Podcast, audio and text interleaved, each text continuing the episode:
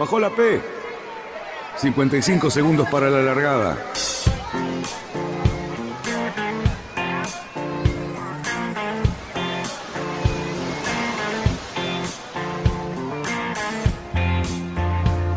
Así comienza Radionautas. Toda la información de la náutica argentina. Vamos bien, vamos bien. Orsa, Orsa, Orsa. Vamos bien. Orsa, Orsa, Orsa. 5, 4, 3, 2, 1. Largamos.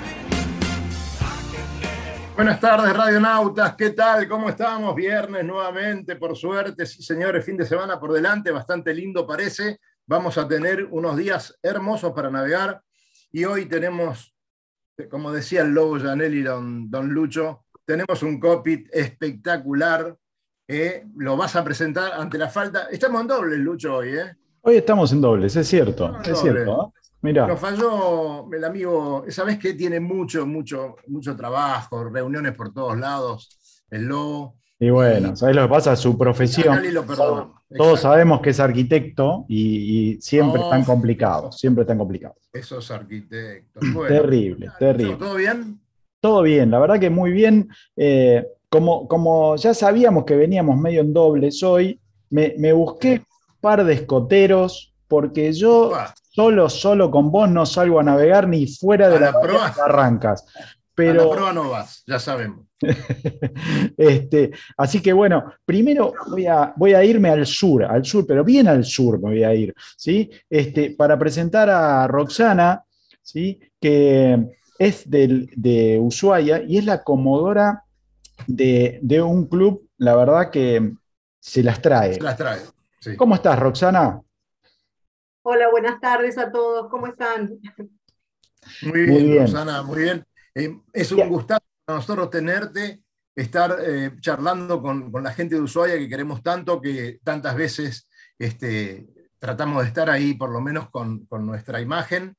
Y, y bueno, eh, te vamos a preguntar unas cuantas cosas. Sabemos que, que sos nuestra, nuestro contacto con todas las clases que llegan, con todos los barcos que llegan, este, tanto con- en competencia como de turismo. Así que nos, nos vas a contar en un ratito todo esto. Y, y bueno, lo tengo por ahí estacionado, ¿eh? bien estacionado por las dudas. Y de Amarrado. más al norte. A- amarrado, porque ahora nos vamos a saltar al, al otro hemisferio, no justo en esta fecha, pero generalmente en todo el año este, lo tenemos a, a Federico Norman, ¿sí? que está nada más ni ¿Qué nada menos que en un lugar muy conocido para nosotros, ¿sí? que es en la base Mini Barcelona. ¿ok? ¿Por qué? Porque es un fanático de los Mini. Y este año que viene, el 2023, está anotado, ya clasificado entre los 90 También. que van a ser la Mini Transat. Así que bienvenido, Federico Norman, a este copy, como dice Daniel. ¿Cómo te va? ¿Qué tal Luis? ¿Qué tal Daniel? ¿Y ¿Cómo andas Roxana? Qué lindo escuchar allá del sur a compatriotas. Claro que sí, Hola. claro que sí.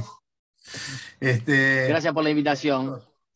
Este, empezamos sabiendo que la clase 40, que es una clase que se desarrolla muy cercano donde normalmente para Fede, aunque ahora está en Rosario, eh, a recargar pilas, como nos decía antes. Eh, bueno, la clase 40 está llegando a Ushuaia en estos días. Seguramente mañana hay un individuo nipón que está primereando por ahí, que según Roxana llega mañana, ¿no es cierto? Sí, así es. La primera embarcación de la Globe 40 arriba mañana, aproximadamente a las 8 de la mañana hora local. Este, ya pasó la línea de la, la línea oficial, digamos, eh, ya está Ajá. navegando en, en las aguas del canal de Beagle. Y bueno, este, mm, estamos, eh, eh, la verdad que muy contentos porque esta es una regata histórica, es la primera vez que recala una regata internacional en el puerto de Ushuaia y e- es Claro. súper importante, ¿no es cierto?, para la náutica y, y- y para todos los que nos, nos gusta este deporte. Entonces, este, y para la provincia, ¿no es cierto?, para la provincia de Tierra del Fuego. Em, así Y es qué que, lindo bueno, que, hayan, eh, que hayan elegido también Ushuaia. Sí. eh, otro punto chileno, por ejemplo, ya que viene desde el Pacífico, y tenemos ya a alguien, como decías recién, que terminó esta etapa y está ya navegando hacia puerto, aunque el segundo todavía le faltan unas cuantas millas, ¿no es cierto? sí, así es. Le faltan unas cuantas millas y, claro, lo que vos decías antes, que, vengan a, Ushuaia, a Tierra del Fuego, eh, también tiene que ver con eh, los organizadores que son franceses y que son unos apasionados de, esta región, tanto Tierra del Fuego, Patagonia, eh, son unos enamorados de esta zona y querían este, insistir en, venir porque ya les habíamos comentado que los recursos que nosotros tenemos acá son mínimos. Eh, tenemos un muelle muy humilde en nuestro club que está eh, que se mantiene y se, y se, y se refuerza todos los años con, con, la ayuda de nuestros socios. Este, tenemos aproximadamente 300 socios en el club, eh, se hace todo a pulmón, este, y bueno, y tenemos muy poca infraestructura, por ejemplo, para reparar velas, eh, no tenemos un lugar que repare velas, eh, este, no tenemos, tenemos que, nada más que algunos talleres que hacen reparaciones, como soldadores, torneros, pero muy, muy poca infraestructura. Entonces, a mí me preocupaba un poco el hecho que llegaran este, a, Ushuaia sin tener todo a, todo a lo que ellos están acostumbrados, todo lo que necesitan, ¿no? Un travel lift, este, una buena marina, que acá en, en, Ushuaia no tenemos. Eh, pero bueno, no obstante todo esto, decidieron venir y este, así es que estamos Los eh, equipos preparados. Seguramente tienen, tienen la organización necesaria como para cualquier urgencia buscar el lugar donde se pueda reparar, si no puede ser ahí, lo hará en otro lado, tienen los recursos, así que no es la primera vez que barcos que vienen dando la vuelta al mundo eh, tienen que reparar algo y algo duro, como mástiles que se han roto o se han caído, este, y lo han hecho bien, este, con toda la logística necesaria. Así que, bueno, y vos sos el contacto, sos la, la embajadora del club para ellos, este, te, comunicas, además sos, traductora y, tenés un inglés sumamente fluido, así que, este, eh, ¿cómo es eso?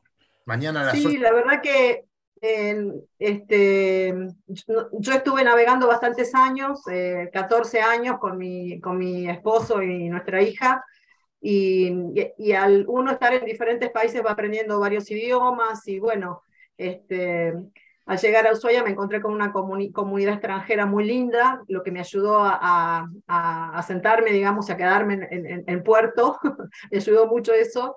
Este, el ambiente cosmopolita que se vive en, Ushuaia es, muy lindo, la gente de Ushuaia es hermosa, eh, hay, mucha eh, voluntad de trabajo, solidaridad hacia los navegantes, es, eh, la verdad que es un ambiente hermoso. Eh, tenemos mucha tranquilidad, eh, es una ciudad preciosa, tenemos un puerto muy, muy lindo, unas vistas espectaculares, así que bueno, para mí fue, es uno de los lugares más lindos del mundo, Ushuaia. El más lindo, diría yo. Qué lindo que digas este, eso. Así que bueno. Qué lindo que digas eso. Fede, amigo, me imagino que, bueno, estás disfrutando de las vacaciones, tranquilo, ¿Hasta cuándo tenés vacaciones y cuándo te volvés para, para la base? Es una linda mezcla de sentimientos porque venís acá a recargar la pila y claro, estás mucho tiempo con gente, con amigos, dormís bien, comes bien, trabajás poco.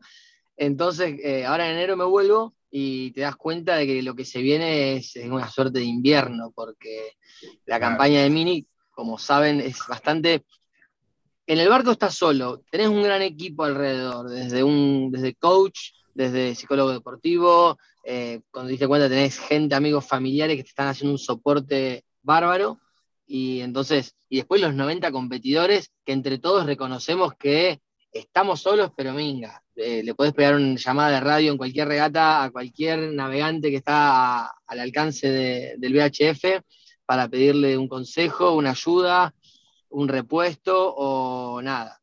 Eh, eso existe. Eso hay, que saber, hay que decirlo porque como todos nos sentimos muy solos, todos estamos esperando ayudar al lado porque algún día nos va a tocar a nosotros pedir ayuda.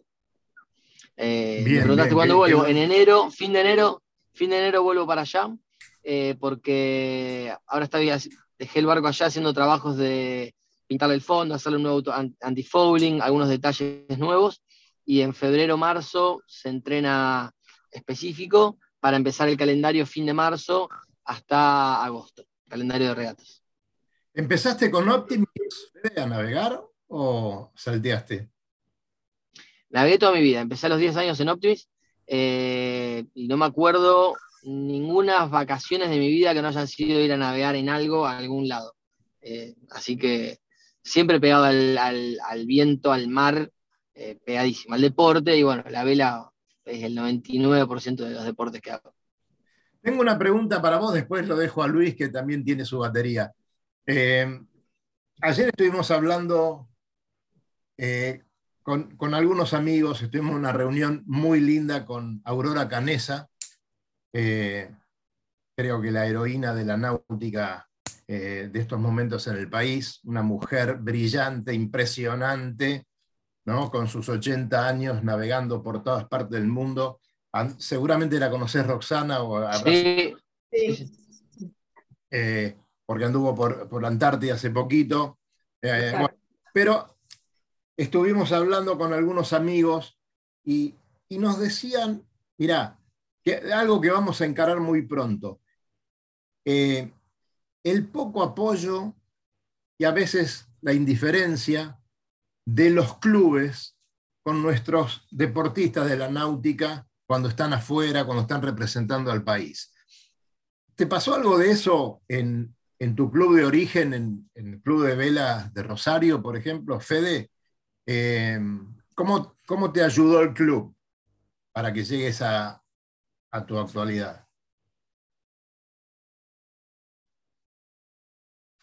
Me- Fede se me congeló. eh, Ah, no- mirá, no uno no puede olvidarse, estoy, yo, yo los veo todavía.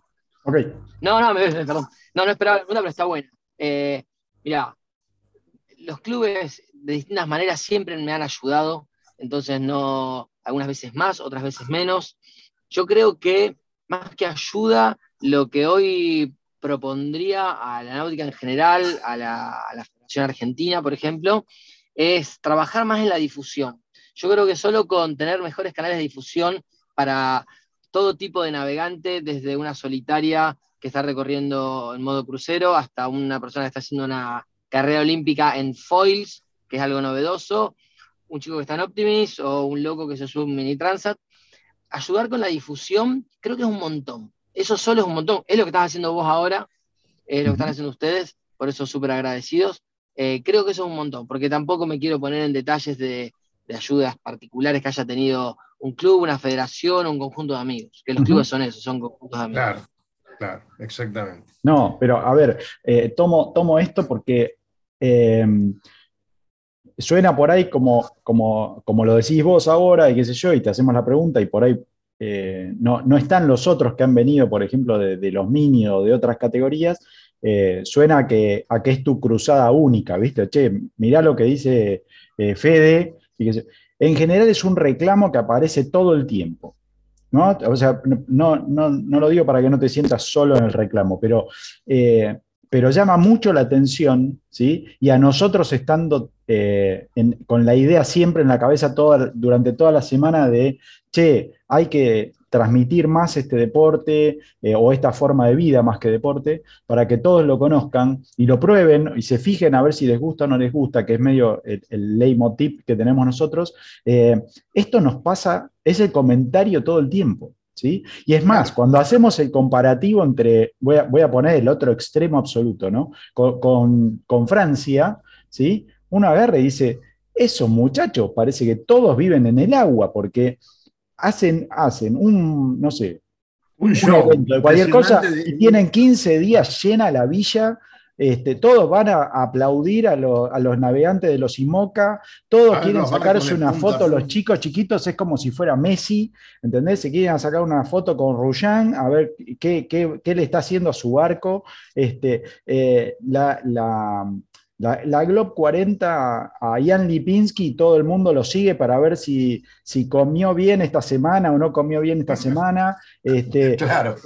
y, y uno agarra y dice, muchachos, ¿y acá qué pasa? Tenemos el río, tenemos a- a- posibilidad de Tantas navegar cosas. durante todo el año, no se nos congela todo el agua. No te- ¿qué- ¿Y qué pasa que nadie le da bolilla? O sea, es, es eso, ¿no? O sea, yo lo pongo un poco más extremista. Se me ocurre, lo que vos decís, se me ocurre un ejemplo práctico que viví hace un mes. Eh, bueno, yo soy de Rosario, me ha pasado muchas veces estar llegando a, qué sé yo, a Buenos Aires, y bueno, qué sé yo, hay accesos que están imposibles de transitar porque hay un Boca River, ¿no es cierto? Imposible, o sea, a nadie se le ocurre meterse en Núñez o en La Boca, ni 30 kilómetros a la redonda, cuando está el Boca River ese domingo. A nadie se le ocurre. Y ya, digamos, a la altura de Campana seguramente tenés carteles que dicen, guarda que la General Paz hoy va a estar tomada Sí. y, y todos lo entendemos y hasta vamos todos con la muchos van con la camiseta en la calle Exacto. y ves eh, esa furia. Bueno, te hago la analogía. Hace un mes, un mes y medio, cuando largó la regata La Ruta del Ron, que larga desde, largó desde Saint Malo, que ustedes Sí. la, la- la cubrieron, eh, me fui manejando hasta allá eh, para verla. Una hora antes de llegar a Saint Malo, la misma situación viví, pero alrededor de la vela. Carteles en la ruta que decía, si usted va a Saint Malo, tenga cuidado, no se puede transitar dentro de la ciudad porque está la largada de la ruta del Ron, nombre Claro. y apellido. Sí, sí, sí. Entonces, es cultural. Es cultural y desde ese punto de vista, los franceses tienen una cultura aventurera eh, que hasta que no estás ahí no lo entendés. Porque son los que les gusta subir a la montaña más alta, solos a veces. Son los que les gusta dar la vuelta al mundo más difícil por las latitudes más imposibles.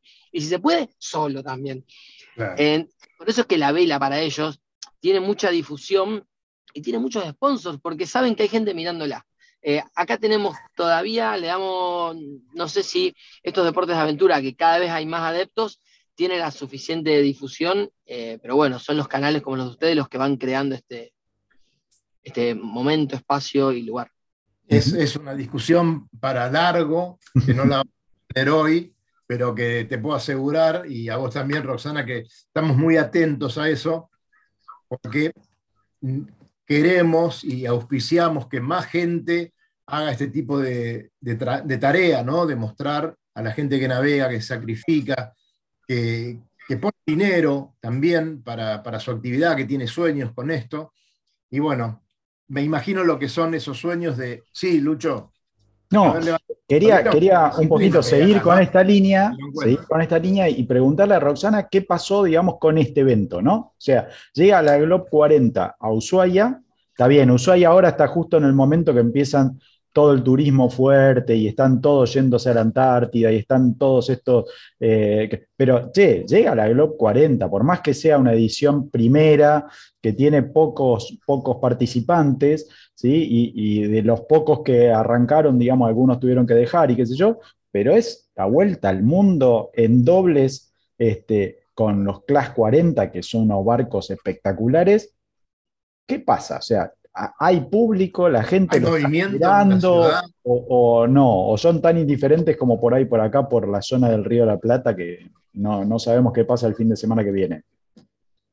Y no sé, es como un 50-50. No, creo que hay bastante interés, bueno, pero sobre todo los que le- les gusta la náutica, los que ya están em- empapados en este tema, pero bueno, sí, ha habido mucha, este, muchas consultas al club sobre la regata, este, son cinco barcos nada más, pero detrás de esta regata hay una gran promoción turística también para la región. em, y bueno, hemos invitado a la comunidad que venga a visitar los barcos, que vengan, que se pueden subir a bordo para entusiasmarlos un poco. Necesitamos trabajar en el, en el semillero, ¿no es cierto? Nosotros Claro. vivimos en una isla, este, Claro. rodeados de agua.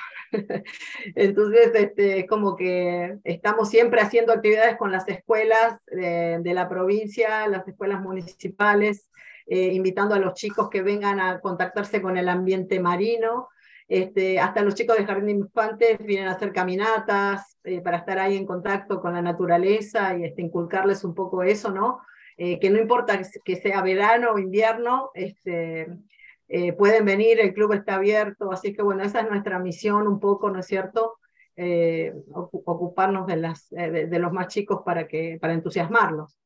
Este, Pero sí, hay un gran entusiasmo. Bueno, también hay una gran comunidad este, itinerante extranjera en Ushuaia, ¿no es cierto? En la temporada alta.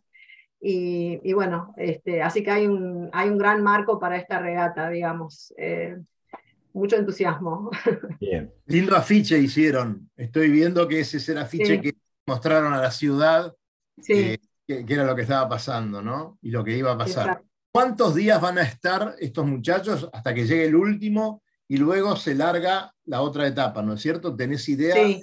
¿Tiempos? Bueno, las embarcaciones van a estar arribando entre mañana y el lunes y, eh, y después la largada es el día 8 de enero, el 8 de enero, así que se van a quedar bastante tiempo acá en las embarcaciones, va a haber recambio de tripulación, este, cada barco viene, tripulado por, por, dos tripulantes, eh, valga la redundancia, y este, bueno, algunos van a eh, viajar eh, a su país de origen para reencontrarse con la familia y hacer un poco esto que comentaba Fede, ¿no? Cargar un poco las baterías afectivas. Y algunos van a regresar, otros no. Y bueno, hay, este, así que va a haber mucha oportunidad de venir al club, eh, de, ver las embarcaciones y este, traer a los chicos, eh, disfrutar ahí el momento, ¿no? Vamos a estar yendo en algún momento, Lucho, para, para Ushuaia a conocer un programa en directo desde allá. Qué lindo. sí, sí. Son muy bienvenidos. Uy, muchas gracias. Muchas gracias. Eh, eh, eh, quiero mandar un saludo, aprovechar y mandar un saludo a nuestra amiga este, Paula Caviquia, que está, está llegando a Ushuaia también desde un crucero de la Antártida. está haciendo, ayudando a, ¿cómo es? Al Doblón, ¿sí? Un, barco bastante conocido por todos, que bueno, está haciendo estas, estas travesías a, a la Antártida y haciendo base en Ushuaia. Eh, la verdad que nos pone muy contento por ella y por todas las tripulaciones que van a estar conociendo la Antártida en las condiciones en las cuales los puede llevar el doblón, que es la verdad espectacular el, barquito ese, ¿no? Además, este, bueno, si no pasan por Ushuaia no pueden llegar a la Antártida, ¿no? También este... eh, Fede. ¿Alguna asistencia, Roxana, para la gente que va yendo Antártida, que normalmente ya, ya está zarpando, ya ha zarpado, ¿no? ¿Perdón? Eh, si, ustedes tienen algún plan de asistencia, alguna charla que les dan a, los, a la gente que va a ir a la Antártida, si el club tiene algo preparado para, para esta gente en la recepción, los, le hacen un seguimiento. No, en realidad lo que nosotros, eh, o sea, cada embarcación se encarga de, hacer el briefing, digamos, para las tripulaciones que van a la Antártida. Nosotros desde el club lo que hacemos es, eh, tratamos de cuidar el medio ambiente, a manejar el tema de la basura que traen luego de la Antártida. Este, estamos en, en, contacto estrecho con la prefectura naval Ushuaia. Este, que, bueno, que está siempre muy atenta ¿no? a, todas las embarcaciones que, que, zarpan y que arriban a, puerto, eh, también con la, con la Armada Argentina, con la gente de operaciones, que también nos van a dar una gran mano ahora con el arribo de la regata. Quisiera agradecerles a ellos también, al Gobierno de Tierra del Fuego, al Infotour. Este, hay todo un grupo muy lindo de gente que tiene, muy, como decía antes, muy buena voluntad y nos está ayudando. Y, mm, y, este, y, no, y como te comentaba, o sea, es todo un protocolo, ¿no? El, el viaje a la Antártida.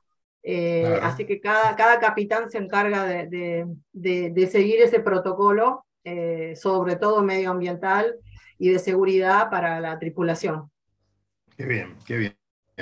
Recién, Lucho, nombramos este, la cena de despedida de Aurora Canesa, que se va, pero no en el barco.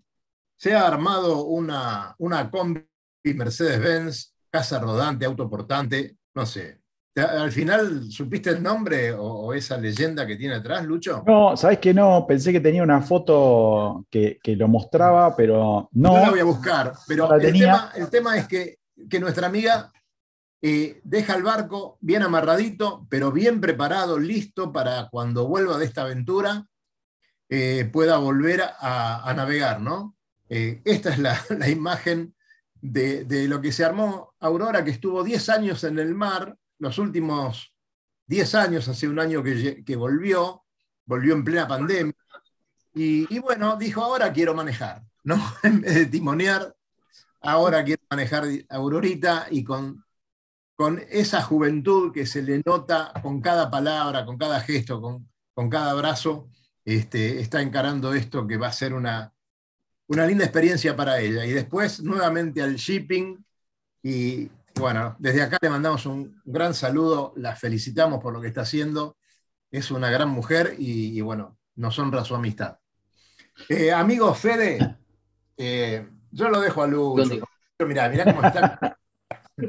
Me Dale, salgo de la vaina yo. Cuando tenemos algún Sí, minista por acá, me, me- me- me explota la- el pecho. Pero bueno, no, Fede, la verdad que me interesaba que comentaras un poquito, eh, porque es una consulta que tenemos todo el tiempo.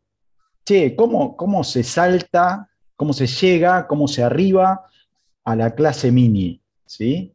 Este, porque no sé, como, como que te tiene que cambiar un poco la cabeza, eso de la vela oceánica, viste acá, es como que suena a nada. Este, bueno, ¿cómo, cómo fue lo tuyo? Perfecto. Eh, nos falta tradición offshore. Acá en Argentina hay muy buenos navegantes de ligera, sí. olímpicos, medallistas, todos genios, todos los con los que me he criado, me han enseñado, entrenadores, eh, chicos que han navegado conmigo, que han llegado de lo más alto. Eh, pero offshore siempre me llamó la atención, digo, ¿cómo? A ver qué hay, qué más hay atrás de eso, que tiene, es otro, es una aventura. Y correr regatas, que es algo que tenemos eh, muy en la sangre, y sumar la aventura fue un lindo cóctel que la Mini Transat lo tiene, porque pegarte un cruce atlántico en, regata, eh, solo y sin celular y sin asistencia, es, es como que un, cóctel explosivo de las dos cosas. Así que creo que se me juntaron esos dos, esos dos elementos. Siempre me gustó la aventura, el salto a lo desconocido, el desafío. Y bueno, una cosa es subirte un velero para ir de un lugar a otro y otra cosa es tratar de llegar primero. Y ahí es como que tiene más sentido despertarte a las 2 de la mañana haciendo guardias de una hora, solo para, bueno, vamos a meter un poquito más de rosca al barco, vamos a ver las velas cómo están, a ver si el viento sigue en su lugar, si no, no te levantás. O sea, la única razón que te levanta es ir en el paso a paso, de decir, dale, vamos un poquito más adelante y hay que dar nuestra mejor versión. Y bueno, eso es lo que tiene en mí. Es un salto, yo lo recomendaría a cualquiera, eh, porque no es imposible, es para, es para humanos, es para mortales, pero es como hacer una empresa. Eh, vas a Claro. tener que laburar de lunes a domingo sin saber a dónde vas a llegar eh, y apretando, apretando y apretando. Bien, Es bien. Nosotros- ayer hablábamos con Sebastián Torón, que se fue a correr a la Vuelta de la Vela. Eh, se fue primero a, a Río de Janeiro, después bajó a, a Ilabela con un FAI 30 y se hizo toda la campaña, ahí lo tenemos, se hizo toda la campaña este, con ese barco, con un FAI 30, que hay que llegar a Río de Janeiro con un FAI. ¿Eh? Es un barcazo, pero si encima vas a correr una regata, tenés unos cuantos riesgos, que se te rompa alguna cosa, que el barco no llegue bien. Pero los tipos llegaron, ganaron, volvieron felices de la vida y estaban ayer de festejo. La verdad que Sí, Igual Sebastián, suena. sería un buen, sería un buen minista, Sebastián. Sí, tal cual, obvio, obvio que sí. Después de la charla que tuvimos anoche con él, la verdad que seguramente le, le gustaría bastante porque, eh, no, no, a ver, no se quejaba de los 30 pies, ¿no? O sea, estaba, estaba conforme. No, Pero- iría con un 20.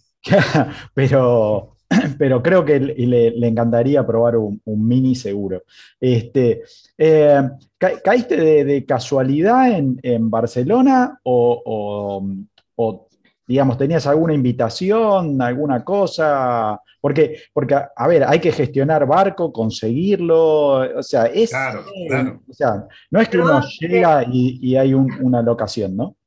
Sí, Roxana. le, Nada, para nada.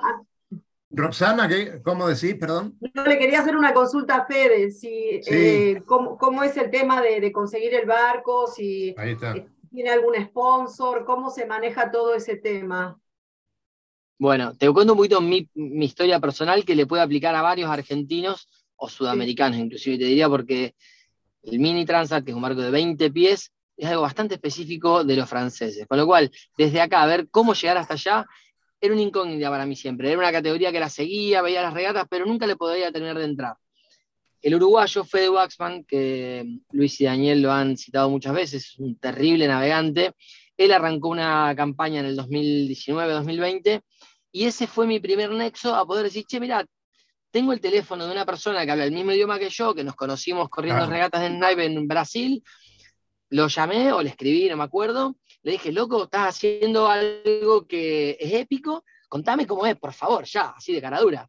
Eh, esa fue la entrada. O sea, eh, respondiendo a lo que tú me preguntabas, eso fue el primer paso, poder preguntarle a alguien, che, ¿cómo se hace? ¿A dónde, quién lo compite? ¿Cuáles son las fechas? ¿De qué se trata? Es muy difícil, es muy caro. Empezó la charla a través de, eh, de Fede, un uruguayo con quien tengo muy buena relación y que le tengo que agradecer que me metió de cabeza en todo esto y me dio una gran mano porque solamente que una persona te dé buenos consejos como, che, mira, anda por la base de España, que hay buen rollo, eh, fíjate que los barcos buenos son estos, no aquellos. Eh, eso es lo que en un club es el, el traspaso de expertise. Eh, fue cabeza a cabeza. Un uruguayo me lo dijo a mí y qué sé yo, capaz que mañana me toca decírselo a otro chico de Argentina, ojalá porque me divertiría mucho que trascienda en Argentina, que venga algún otro loquito y diga, ah, me tiro en uno de esos barquitos. Yo encantado de decirle, mira, es por acá, haz esto, no hagas aquello, Claro. y después hace tu experiencia.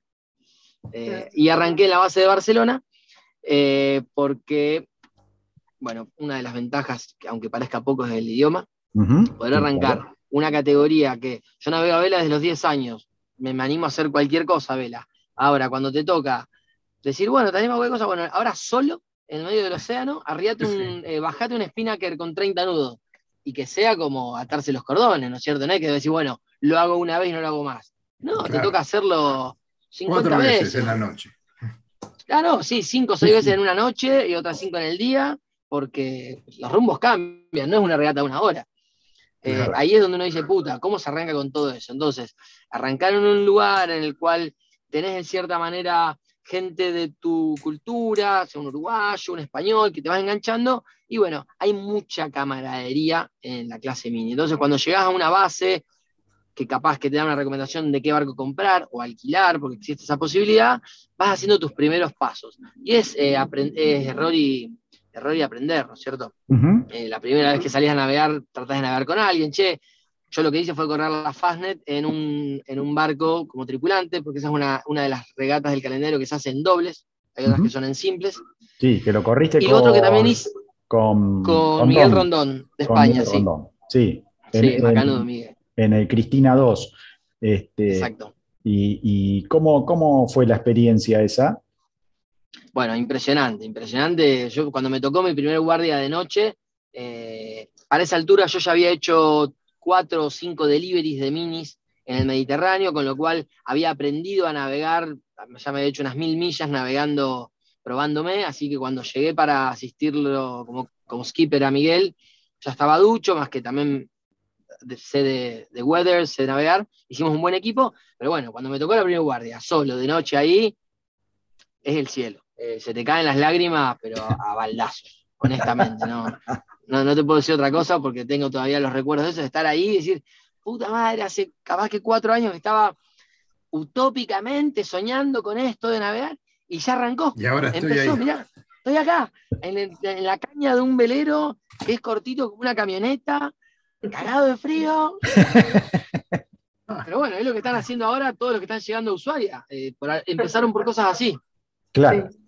Muchachos, le- les quiero decir a, a- a los dos invitados que eh, a- cuando hablamos de difusión y todo eso, ustedes también difundan, porque ahora Luis le dice cómo se va a encontrar este pro- programa en cualquier momento, ¿no? que lo quieran eh, ver o que lo quieran recomendar para que lo escuchen. Y lo que decía Fede recién lo tiene que escuchar mucha gente, verdaderamente. Entonces, pásenlo, porque es, es un entusiasmo contagioso que yo ya me estoy imaginando que si yo tuviera ahora treinta y pico, ya estaría viendo cómo hacía las valijas, ¿no? Eh, es fantástico, es fantástico porque es un barco maravilloso, es una construcción de un barco tan segura y tan firme, y, y bueno, y la aventura está totalmente asegurada. Muchachos, tanto de Rosario como de Ushuaia, todo lo que necesiten, en serio, esto no es propaganda, ¿eh? pero en náutica escalada, teléfono, WhatsApp, ¿eh? página Sí. web, y te lo mandan. O sea, no te sí.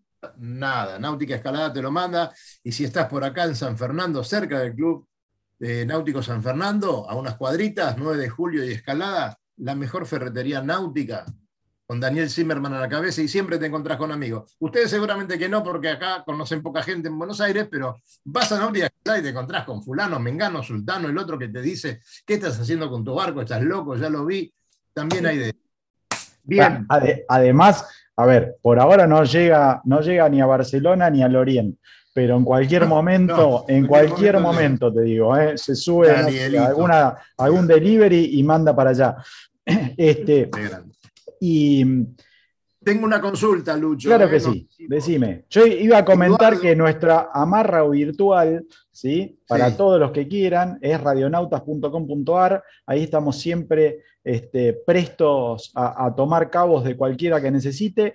Y nada, van a encontrar toda la colección de los programas. No, no puedo, la verdad, tener los nueve años hacia atrás. Lamentablemente tuvimos alguna pérdida de los primeros porque no se grababan.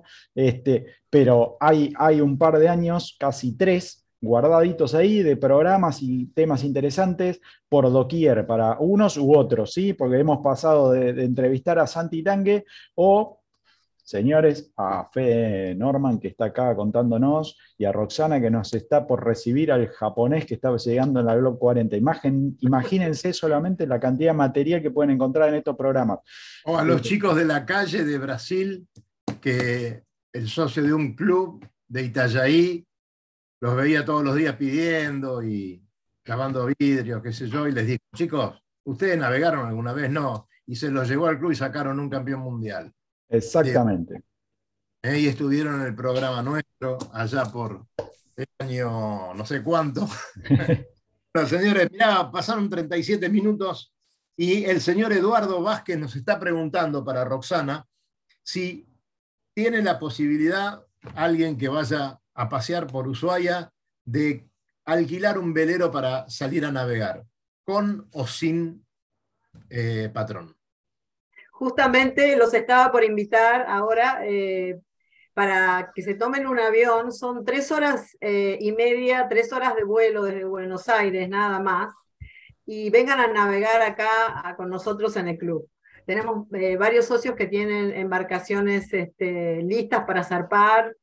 Se puede, sí, se puede alquilar generalmente con tripulación, digamos, porque es una zona bastante complicada para navegar, pero este, estudiando bien la meteorología eh, la van a pasar muy, muy bien. Hay lugares muy lindos para visitar, eh, así es que los esperamos. La verdad que sí, anímense y vengan a navegar al, al sur. Claro que sí. Vamos a estar.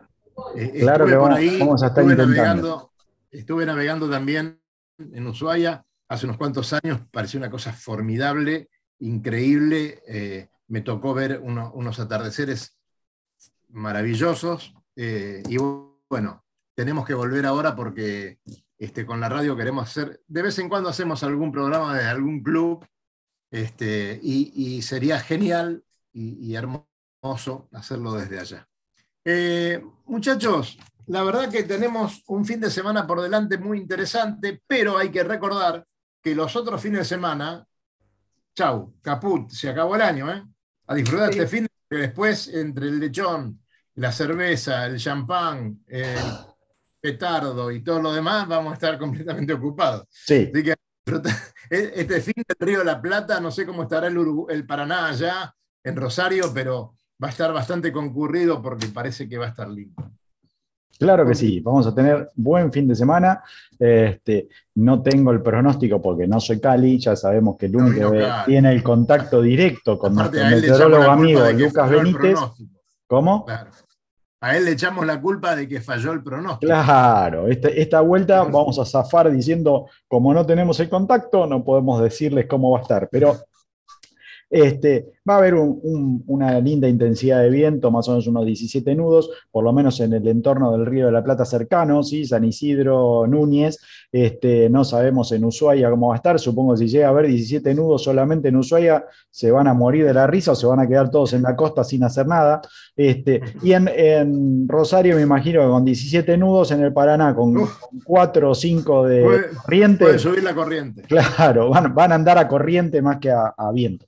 Este, pero bueno, eh, eso es lo que va a estar pasando. Temperatura mañana va a estar, la verdad, bastante agradable, 24, 25, 26 por ahí de máxima. El este, va a estar un poquito más cálido, pero vamos a estar, creo que todos con la cabeza en otra cosa. Me contaron, yo no estoy muy seguro porque no es lo mío, pero creo que vamos a estar todos mirando una televisión y gente que está, no sé, por un desierto este, con una pelota. Así que eh, por ahora ese es el pronóstico, pronóstico fuerte. Señores, el sábado salgan todos a navegar.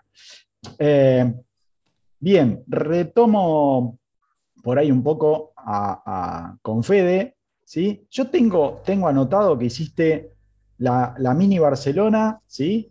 Eh, el, la Mare Nostrum, la Mini Barcelona, una clasificación espectacular, te, lo confieso así por lo que estuve mirando. Este, eh, y después la Mare Nostrum, las dos con el Red Hot Mini Piper. ¿sí? ¿Qué, cómo, ¿Cómo va ese vector? Porque todos los vectors dicen, no, sí, son todos iguales, pero nosotros sabemos de buena fuente, de un uruguayo que nos contó, ¿sí? Mostrá uno, mostrá uno. Y cómo está la, digamos, la maniobra y todo eso hace diferencias importantes después, ¿no? Eh, bueno, ustedes ya conocen cómo la clase se divide en los protos y los series. Estamos hablando de los barcos de series, que es como andar en veleros de One Design, cuando vos tenés, qué sé yo, todos los 470 son iguales, pero cada casco tiene su diferencia. Ahí ven en esa foto esta prueba redonda. Eh, la prueba redonda capaz que es lo que primero llama la atención, porque en vez de tener una prueba en B que va cortando el agua, tener una prueba redonda. Eh, hay algo todavía más espectacular en este barco que lo notas cuando navegás. La prueba redonda hace que el barco deje de ser triangular y pase a ser cuadrado. Y al ser cuadrado, la banda va, de la va de, desde popa hasta proa como si fuera un riel. Nunca el barco se va a la orza cuando escora por su forma. O sea, es derecho. Es un poquito difícil de explicar, pero la primera vez que lo navegás de Rich, entendés lo que te estoy diciendo. El barco es cuadrado. Eh, desde ese lado eh, hay que enamorarse, lleva un tiempito, enamorarse a la vista, ¿no es cierto? Porque somos más románticos de la proa y todo eso, pero cuando te pones a navegarlo, es espectacular el control que tiene. Tres metros de manga, seis de eslora, timones en, uno en cada banda, eh, si lo sabes llevar, el Vector, apuesto que es el barco más rápido. Hay que llevarlo. Hay que llevarlo. Es, en 6 metros, vos te equivocás con los pesos 30 centímetros más acá o más allá y cambia. entonces, mover los pesos adelante, atrás, de barlovento, sotavento, manejar la escora, es de todo el tiempo. No es solamente trimar la vela en el ángulo justo, la apertura, los túneles de viento, tiene mucho de trimado de casco. ¿Qué pesos moves, ¿Qué pesos moves? ¿Moves algún tanque de agua? ¿Moves qué cosa? Eh, ¿Estás como loco? Eh, es una locura la parte de mover los pesos porque cada vez que haces una maniobra de virar o tras luchar, todo cambia drásticamente. Además de que los pequeños ajustes. Moves los 100 litros de agua que te llevas. Estamos hablando de la Transat. Moves eh, los 15 días de comida que llevas a bordo Sigamos, movés el timón de repuesto que te llevas, llevas un tangón de repuesto, llevas cajas de repuesto de todo tipo. Yo tengo la teoría de que hay que llevar todo por dos. Me dice como esa, todo por dos significa dos protectores solares, dos lentes, dos de todo. Bueno, repuestos, imagínate, porque con tanta sal y humedad, eh, problemas electrónicos son de todos los días. Eh, así que bueno, movés 200 kilos adentro del barco. Eso es lo que mueves. Las vas moviendo de bultos de entre 10 y 15 kilos. Así que te tenés que mover 20, 25 bultos y más vale que, ¿viste, ¿viste cómo te dicen en regata, viramos? Uh, no, no hacía falta, viramos de vuelta. Sí. eso. Otra vez querés virar. no, te puteás vos mismo. No te puedes dar vuelta y decirle, viste que el proveedor a veces, ¡eh, la puta madre! ¿Por qué el cambio de vela? Sos vos, sos vos con vos. ¿Por qué se te ocurrió? No, no, eso se te ocurrió. Lo estuviste pensando durante 20 o 30 minutos para. y ojo que a veces te pasa. Eh, yo tengo todavía vicios de la navegación de dinghy, o sea, de, decir, bueno, me tiro unos bordecitos, ah, tengo cometo esos errores que en offshore, que las regatas duran días, no horas, tenés que sopesarlos, sopesarlos porque es endurance, esto es como correr un maratón, esto es para mí, el mini Transat es el Paris Dakar de la vela, o sea, no tengo un mejor ejemplo que ese, porque estás rejugado en un cuatriciclo o en un buggy, que en este caso sería el, velero de 20 pies, y no podés hacer locuras, no podés cometer una boludez, porque te cuesta la regata entera y faltan un montón de días. Así que. Nos dejó unos, cuantos conceptos y unas cuantas frases. Además, muy, muy claro. Me gustó muchísimo vamos a tener Paris Dakar, ¿eh? La verdad que lo voy a... me, gustó, ya la tengo. Sí, lo, voy a robar, porque siempre decimos que la Vendée es, es el Everest de los navegantes. pero la verdad que la Mini Transat, el París Dakar de los navegantes, me, encantó, viene bien, ¿eh? me encantó la frase. Este, sí, eh, eh, quiero por ahí remarcar una cosita que siempre nos dicen, principalmente Yamila, que, al principio lo sufría un montón. Yamila, estoy hablando de Yamila Tacín, que es, de, es española, de Canarias, y también hace la Mini, algunas veces la hemos tenido acá en el programa. Este, el tema a veces de, de eso, che, no sé, que pido un, hago un cambio de veras más y vuelvo a, poner los pesos donde corresponden y qué sé yo, el esfuerzo ¿sí? que lleva a hacer eso y después capaz que no tiene el resultado que uno esperaba, tiene un impacto psicológico y un impacto después en que tengo que reponer esa energía comiendo, tomando y qué yo, durmiendo. Durmiendo, que no es para nada gratis. O sea, es, una evaluación que eh, obviamente Fede lo sabe muchísimo, pero yo se lo estoy diciendo a la audiencia, que lo tienen que hacer todo el tiempo, tienen que estar evaluando a ver si vale la pena hacer todo ese esfuerzo ¿sí? para lo que van a ganar o no.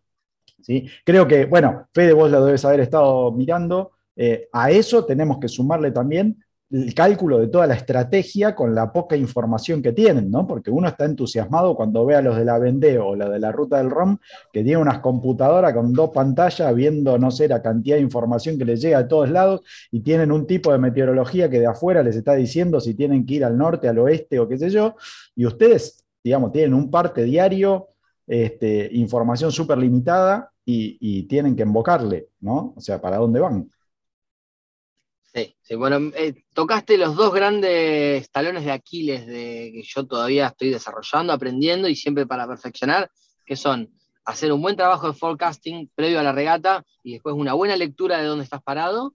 Eso es uno de los tópicos que tocaste. Y el otro tópico es lo de mover los pesos, llevar el barco rápido. Son las dos grandes variables. Después sos vos el humano que tiene que sopesar cuándo dormir, cuándo dar bola al, che, ves que aquel grupito de barcos rápidos van para allá, para, haz tu propio análisis, confía en vos, la regata es larga, perder 5, 10, 15 millas es como que en una regata de Barlo Sota te saquen 5 esloras. O sea, eso lo aprendí en las primeras regatas que ustedes me seguían. De pronto, viste, se me escapaba un barco 2 millas, 3 millas, yo no, loco, lo perdí nunca más.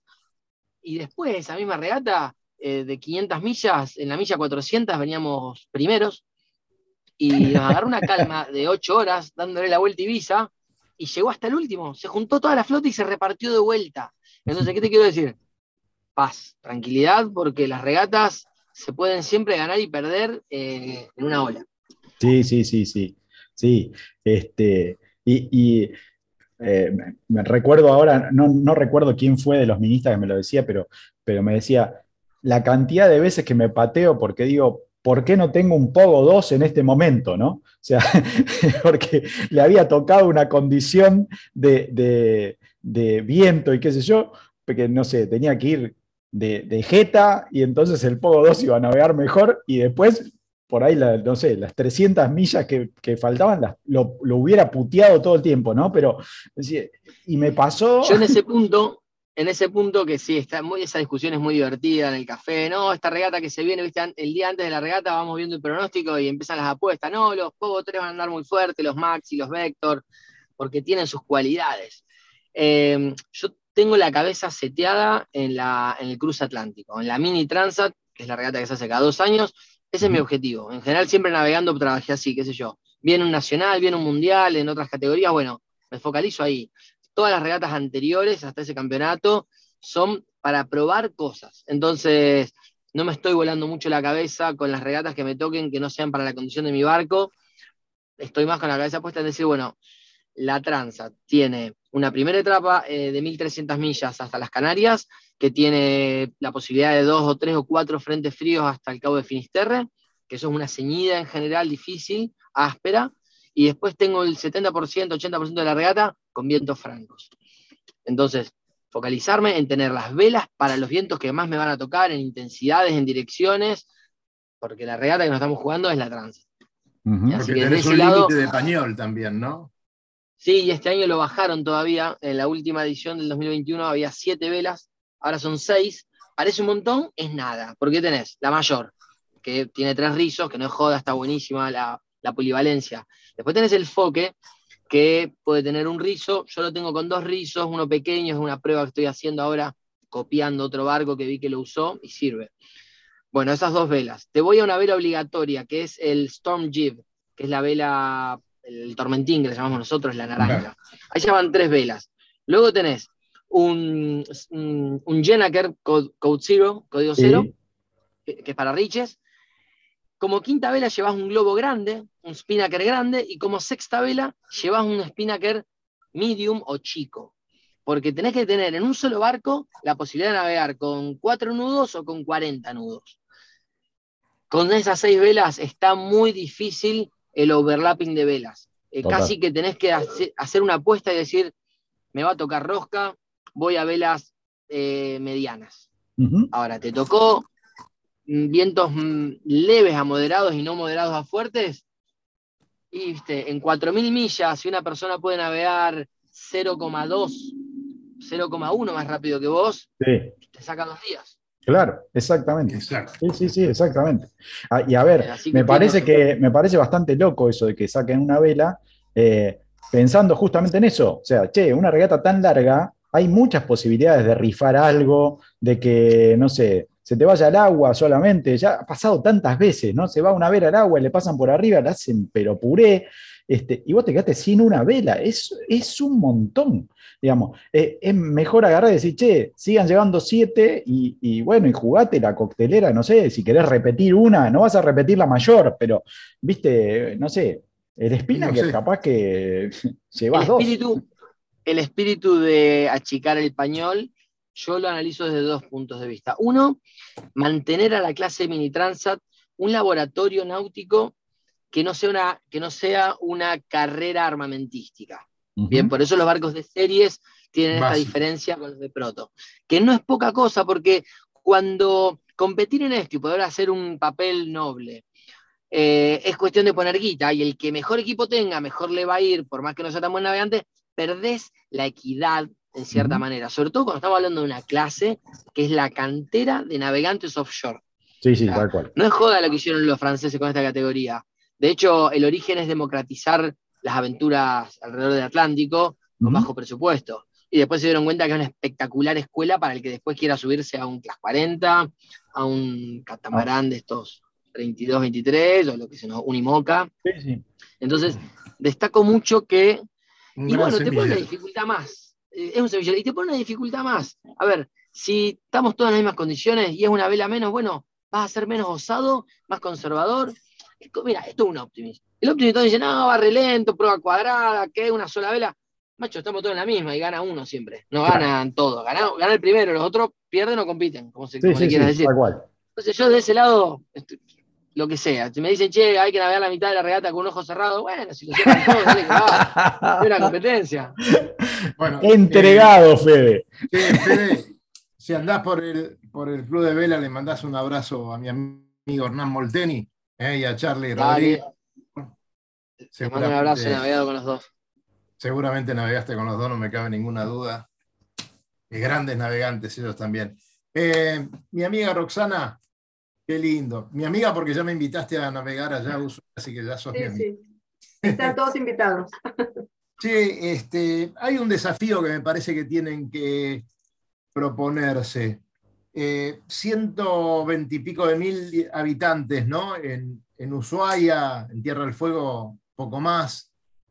Eh, hay que hacer más navegantes ahí, ¿no te parece, Roxana? ¿Hay algún, sí. ¿Se está encarando alguna cosa? Algo me contaste, pero hay escuelita de Optimist. Este, Sí.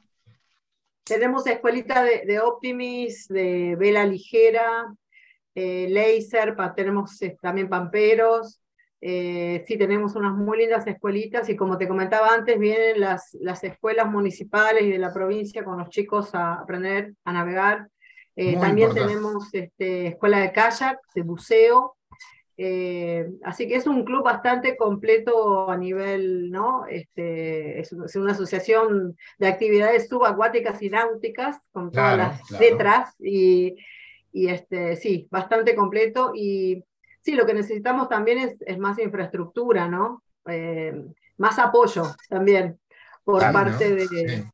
de la municipalidad y del gobierno de la provincia de Tierra del Fuego. Y, Este, y hay algún contacto que se haga, alguna acción para que entiendan lo importante que es Ushuaia para el navegante del mundo entero, ¿no? Y para Sí. nosotros mismos también poder saber que llegamos a un lugar donde nos pueden aclarar un montón de cosas, nos pueden facilitar otras y nos pueden hasta recibir para navegar. Este, Sí, así es. Eh, somos la, la puerta de entrada a la Antártida. Claro. Este, y, y bueno, entonces como que eso es una gran responsabilidad también a todo Claro. nivel. Y bueno, sí, eh, nos gustaría este, que se hicieran, que o sea, nos gustaría recibir más apoyo, sinceramente, de, Claro. Por parte del gobierno eh, y, y- y crear más, más infraestructura para tener a nuestros chicos en el club mucho más cómodos también. Y, Y- para crear y es- ese semillero que te, que te comentaba antes, ¿no? que es Claro. súper importante en todos los clubes. Acá en Ushuaia tenemos muchos clubes eh, de todo tipo. Eh, Y es retorno que- seguro. Esa Sí. plata es retorno seguro. Lo que se Exacto, en ese club vuelve, no hay duda. sí. Así que- es, esa es la meta. Qué lindo que estés, que estés ahí, qué lindo, sana envidia de parte nuestra. Es un lugar maravilloso. Y Sí. bueno, ahí estaremos. Nos quedan dos o tres minutos de programa. Me gustaría que Exactamente. y, y- y- y Roxana este, digan algo que no le preguntamos, algo que necesiten, que tengan ganas de, de comentar. Fede, Por favor. No, yo quisiera... Eh, eh, re- eh, Sí, Ah, diga, bueno. diga, Roxana. No, no, por Vamos. favor, dale vos. Yo te, quiero- te iba a preguntar algo a vamos. vos, así que habla primero. De primero, No, Fede, le quería, quería agradecerle mucho a, a Fede todo su la explicación que dio, o sea, este, el entusiasmo que él tiene eh, por la vela, este, la verdad que, que es muy lindo escucharlo y eh, explicó muy bien toda la parte técnica, eh, toda la parte humana, ¿no es cierto? Y, este, y que es posible, o sea, que, que como que nos da ¿no? esa, esa esperanza de que, de que es posible eh, eh, navegar en las grandes ligas, no sé si se puede decir eso, Sí, si se puede no. llamar así. Es así, bueno, todos los como años- vos decís. Claro.